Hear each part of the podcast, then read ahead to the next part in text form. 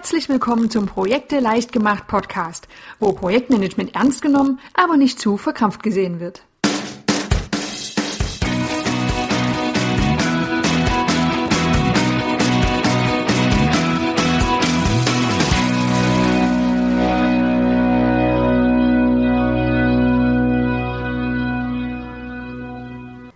Hallo und herzlich willkommen zur neuen Folge des Projekte leicht gemacht Podcasts.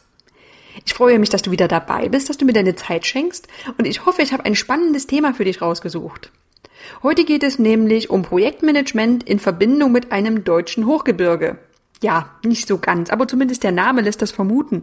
Wir beschäftigen uns nämlich mit der Alpenmethode, die zur Strukturierung des Arbeitstages genutzt werden kann.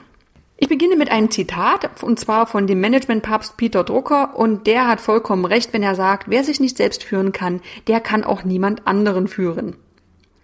Mit der Eisenhower Matrix, dem Pareto-Prinzip und der Pomodoro-Methode findest du bei projekteleichtgemacht.de schon einige Methoden zum Zeit- und Selbstmanagement, die eben dabei helfen, sich selbst besser zu organisieren. Heute kommt eine weitere Methode dazu, nämlich diese Alpenmethode. Mit dem gleichnamigen Gebirge hat die Methode recht wenig zu tun, nur der Name ist wunderbar einprägsam. Wenig überraschend, Alpen ist ein Akronym und diese Buchstaben A, L, P, E, N, die stehen für fünf Aufgaben. A, Aufgaben und Termine auflisten, L, Längen schätzen, P, Pufferzeiten einplanen, E, Entscheidungen fällen und N, Nachkontrolle durchführen. Das klingt jetzt nach ziemlich viel Planung und genau so ist diese Methode auch angelegt. Schauen wir mal auf den Einsatzzweck. Die Alpenmethode, die wird verwendet, um den Arbeitstag zu planen. Du kannst sie aber selbstverständlich auch auf andere Zeiträume anwenden, wie zum Beispiel eine Arbeitswoche. Sie ist besonders dann sinnvoll einsetzbar, wenn du morgens ins Büro kommst und so viele Aufgaben und Themen auf dem Tisch liegen hast, dass du absolut nicht weißt, wie du die alle strukturieren sollst und in welcher Reihenfolge du sie angehen sollst. Bei der Alpenmethode, da geht es nicht allein darum, alle Aufgaben selbst zu bearbeiten. Auch das Delegieren und das Weglassen können mögliche Ergebnisse der Planung sein. Aber es wird eben erst einmal geplant. Wie wird also nun die Methode durchgeführt? Wir hangeln uns jetzt anhand dieser Anfangsbuchstaben durch die Alpenmethode. Beginnen wir mit dem A, Aufgaben und Termine auflisten. In diesem ersten Schritt werden alle anstehenden Aufgaben und Termine einfach aufgeschrieben und notiert. Es ist ganz nützlich, wenn du bereits einen gewissen Überblick hast über alle anliegenden Aufgaben und Meetings und alle Dinge, die einfach an dem Tag so anliegen. Einfließen sollten hier auch die nicht erledigten Aufgaben aus vorangegangenen Planungen oder Tagen, feststehende Meetings und so weiter. Liste also einfach alles erst einmal auf, was an diesem Tag getan werden muss. Dann kommen wir auch schon zu Schritt zwei, dem L der Alpenmethode, die Längen schätzen. Das ist vermutlich der schwierigste Schritt, die Schätzung der Zeitdauern der einzelnen Aufgaben. Das bessert sich erfahrungsgemäß mit steigender Routine, besonders dann, wenn es sich um häufig wiederholende Aufgaben handelt. Auf folgende Dinge solltest du achten. Die Zeiten, die du schätzt, die sollten nicht zu knapp kalkuliert sein. Nichts ist frustrierender, als ständig seinem eigenen Plan hinterherzulaufen. Aber gleichzeitig ist es auch ungünstig, bereits hier zu großzügig zu schätzen. Die Vorgaben sollten schon realistisch, aber auch ambitioniert sein. Ansonsten wird es ganz automatisch passieren, dass du etwas länger für deine Aufgaben brauchst, obwohl du auch etwas schneller sein könntest. Die geschätzten Zeiten, die können auch als Zeitlimit fungieren. Das ist besonders für Perfektionisten nützlich, die Aufgaben schwer beenden können, weil sie noch sehr, sehr lang an Details herumfeilen. Schätze also die Zeitdauern für die einzelnen Aufgaben und notiere diese Zeitdauern hinter den Aufgaben auf dem Zettel oder der Tabelle, was auch immer du nutzt. Und damit kommen wir zum dritten Schritt, dem P, Pufferzeiten einplanen. In den seltensten Fällen können Projektleiter ihren ganzen Tag komplett für ihre eigenen Aufgaben verplanen. Oft sind sie ja auch Ansprechpartner für Stakeholder und Projektmitarbeiter, so dass regelmäßig unvorhergesehene Unterbrechungen zu berücksichtigen sind. Von den unvorhergesehenen Problemen einmal ganz zu schweigen. Oft wird empfohlen, die 60-40-Regel anzuwenden. Also nur 60 Prozent der Arbeitszeit werden verplant, die restlichen 40 Prozent füllen sich irgendwie von selbst. Und hier muss jeder selbst entscheiden, ob dieses Verhältnis für den eigenen Arbeitsalltag passend ist oder ob man das noch anpasst auf vielleicht 70-30 oder auf 50-50. Wurden diese Zeiten eingeplant, dann müssen Entscheidungen gefällt werden. Das ist das E der Alpenmethode.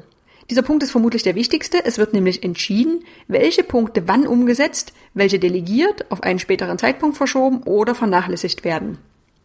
Bei der Priorisierung dieser Aufgaben kann jetzt das Pareto-Prinzip oder auch die Eisenhower-Matrix helfen, um eben zu entscheiden, was muss denn jetzt wirklich heute unbedingt getan werden, was kann ich liegen lassen oder was kann ich weitergeben.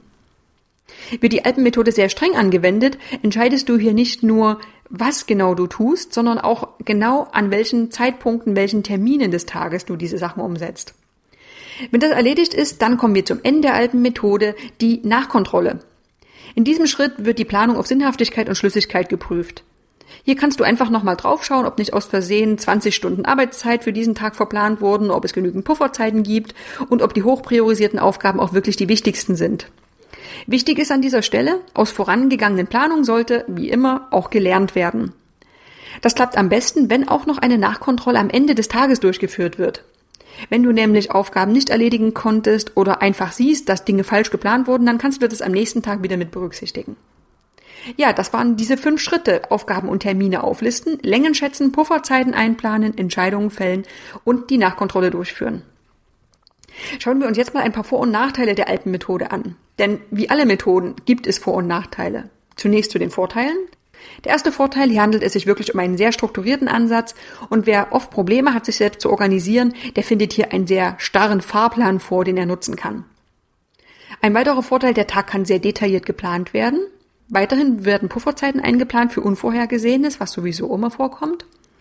Und das schriftliche Festhalten schafft auch eine gewisse Verbindlichkeit. Es ist einfach etwas anderes, ob man sich einfach nur sagt, hey, heute möchte ich das und das erledigen, oder ob man es auch ganz klar schriftlich festhält. Demgegenüber stehen natürlich auch einige Nachteile. Der erste und sicherlich größte Nachteil ist, dass der Planungsaufwand relativ hoch ist. Wenn man sich jeden Morgen hinsetzt und diese ganzen Schritte durchläuft, dann kann das schon mal eine Weile dauern, besonders wenn man noch nicht so geübt darin ist. Als zweiter Nachteil ist die Methode relativ unflexibel, besonders wenn sie sehr streng angewendet wird und man auch noch genaue Termine und Uhrzeiten notiert. Die Alpenmethode ist oft sehr schwierig in sehr dynamischen Projekten anwendbar, in denen oft auf Unvorhergesehenes reagiert werden muss.